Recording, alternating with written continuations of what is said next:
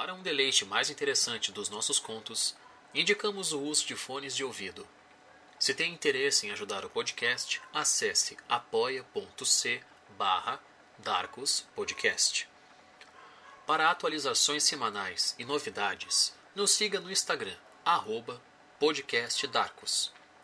Se possui interesse em dividir relatos que aconteceram com você, nos mande pelo direct para fazer parte do nosso gabinete de memórias. Dado o recado, relaxe, respire e tenha bons devaneios. Opa, Legião. Darko aqui no início, passando só para agradecer a todo mundo que escuta, apoia, manda sua história e até manda críticas construtivas pelas redes sociais. Saiba que isso realmente faz a diferença no nosso trabalho. O conto de hoje é muito especial por ter a presença do querido Dom Belisário do Fogueira Assombrada. Inclusive, escutem o podcast dele, que é sensacional. E me desculpem pela falta de frequência e podem nos cobrar se sentirem falta de uma história. É isso. Espero que gostem e tenham bons devaneios.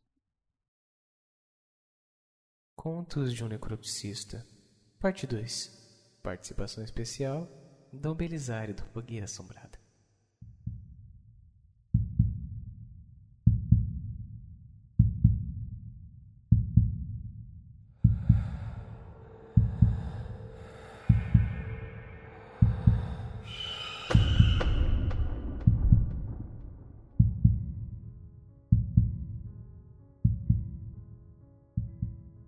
Algumas pessoas entraram em contato pedindo para que eu continuasse com a história da moça bonita.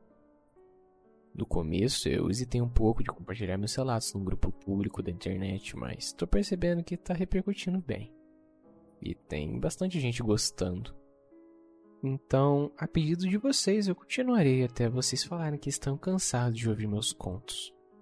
Bom, haviam se passado quase dois dias desde o último ocorrido e eu tinha uma escala que me permitisse tempo longe.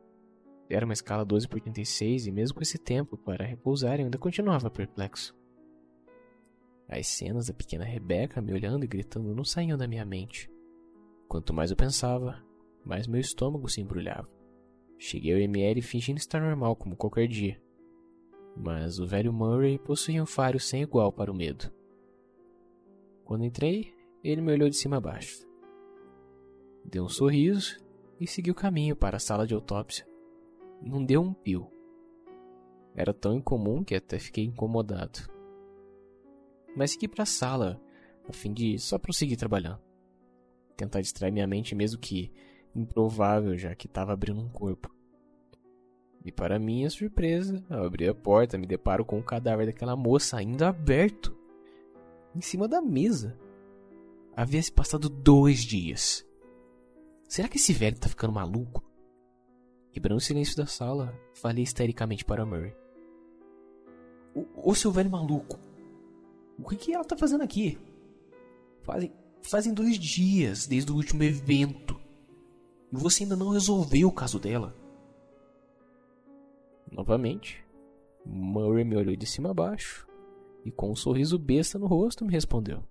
Bom, sinta me dizer, mas o que para você é um ser humano, para mim é algo incomum, que não é deste mundo. E logo após você sair se tremendo como uma criança daqui, eu retornei para essa mesma sala e, e para minha surpresa, essa coisa estava sentada me encarando. E, e, conforme eu andava em sua direção, ela me acompanhava com seus olhos e cabeça. Meus olhos se regalaram enquanto eu ouvia. Minha reação foi. foi. de nervoso, óbvio. Ele, ele era um velho maluco, estranho, mas com certeza não mentiria sobre algo tão sinistro. Se fôssemos desenhos animados, eu facilmente esticaria minha orelha para ouvir melhor aquela história curiosa. Murray, então continua. Não me desesperei, porém eu necessitava da ajuda de alguns federais que eu tinha contato. E quando contei sobre o cadáver que tinha aqui, eles vieram correndo. Chegaram tão rápidos e ofegantes que até me assustaram quando bateram na porta. Junto de dois agentes federais, havia uma senhora. Ela tinha uma boa aparência, parecendo aquelas madames de cinema. Fiquei até alegrinho. Ouvindo isso, até senti um leve enjoo. Enfim, eles me acompanharam até aqui, onde eu mostrei tudo que havíamos descoberto. Eles se entreolhavam tanto que eu me senti excluído da conversa telepática que aquelas pessoas pareciam estar tendo. Anotaram tudo em um bloco de notas, me fizeram dezenas de perguntas e não me disseram muito depois disso. Só pediram para que eu ficasse com o corpo até hoje, que passariam para buscar. Tinha algo a ver com material potencialmente radioativo ou, algo assim. Meus olhos se arregalaram de novo. Murray, que merda é essa? Essa desgraça é radioativa e você só fala agora. Ainda bufando de nervoso, ele pede para eu me acalmar e apenas diz que era brincadeira.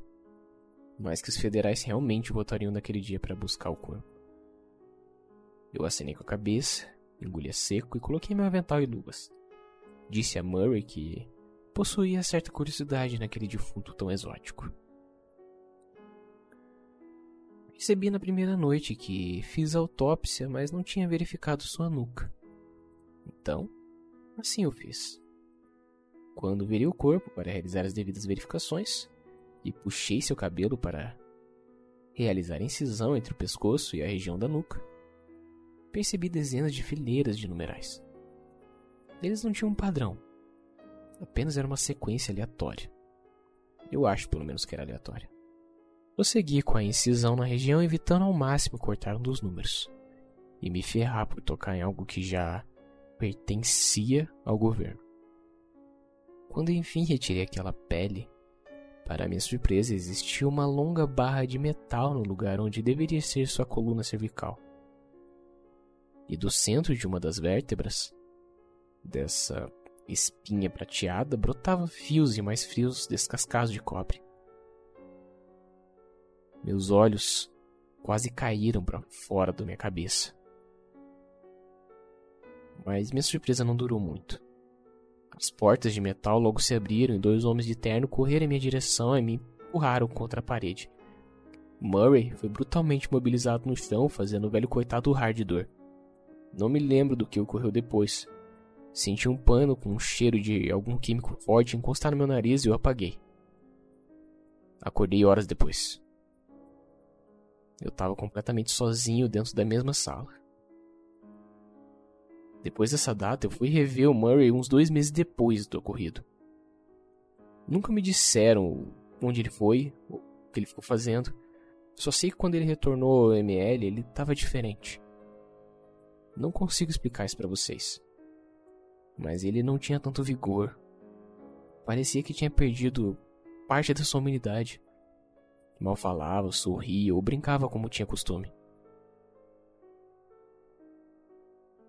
Nessa época já acabava meu período de experiência e torcia que me efetivassem. Ao meu ver, eu tinha mostrado bastante serviço durante os quase três meses. Fiz muita coisa e vivi muita coisa por conta desse emprego. E para a surpresa de vocês, adivinhe, eles não ficaram comigo. Nunca me explicaram o motivo daquela decisão. Fui para casa naquele dia com uma melancolia enorme me rondando. Não consegui fazer nada para comer. Apenas cheguei, tirei meu casaco e deitei na minha cama. Não dormi. Milhares de pensamentos passando na minha cabeça. Não consegui esquecer tudo que aprendi e convivi durante esse tempo. Era madrugada quando escuto batidas pesadas na porta da frente. Corro até a entrada e, para minha surpresa, ao abrir, era o velho Murray vestindo um terno marrom, um chapéu e um cigarro, recém-aceso no canto de sua boca.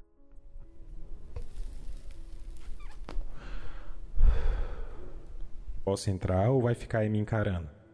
Sei que eu sou bonitão, mas a fruta que eu gosto é outra, rapaz. O convido para entrar enquanto eu coço minha cabeça. Então, senhor, o que trouxe a sua humilde presença a visitar um desempregado como eu logo agora de madrugada? Desempregado? Ah, é, tem razão. Eu pedi para que não te efetivassem ainda. E vim te contar o motivo. Peraí. Senhor, você que fez isso? Por quê? Senta aí e cala a boca, rapaz. Eu já te conto. Deixe de ser apressado. Foi o seguinte. Depois daquela experiência nada agradável com o governo, eu precisava ter certeza que eles não ficariam na sua cola. Aí fiz uns acordos, paguei umas dívidas que tinha com eles. Estava apenas esperando me darem bandeira verde para poder retornar às minhas atividades como eu sempre fiz. E bom, há duas horas atrás me mandaram uma mensagem informando que eu posso voltar a ser como era. Eu não seria mais investigado, nem perseguido, e bom, nem você.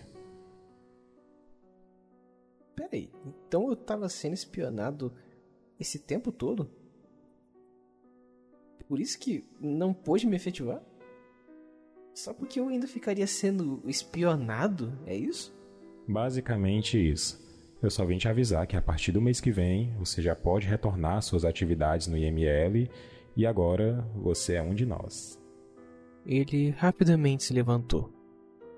Foi até a porta, me desejou uma boa noite, seguiu pelo caminho de pedras no meio do solo e entrou em seu carro. Me olhou pela janela entreaberta do veículo e gritou: Boa sorte. Você vai precisar. E essa essa foi a última vez que eu vi Murray. Depois disso, nunca mais ouvi sobre ele. Ninguém soube nada. Ele ele apenas sumiu. Meu trabalho voltou a ser o que era. Mas sem o velho lá, as coisas nunca mais foram as mesmas. Sinto falta dele. Com certeza foi um grande mentor.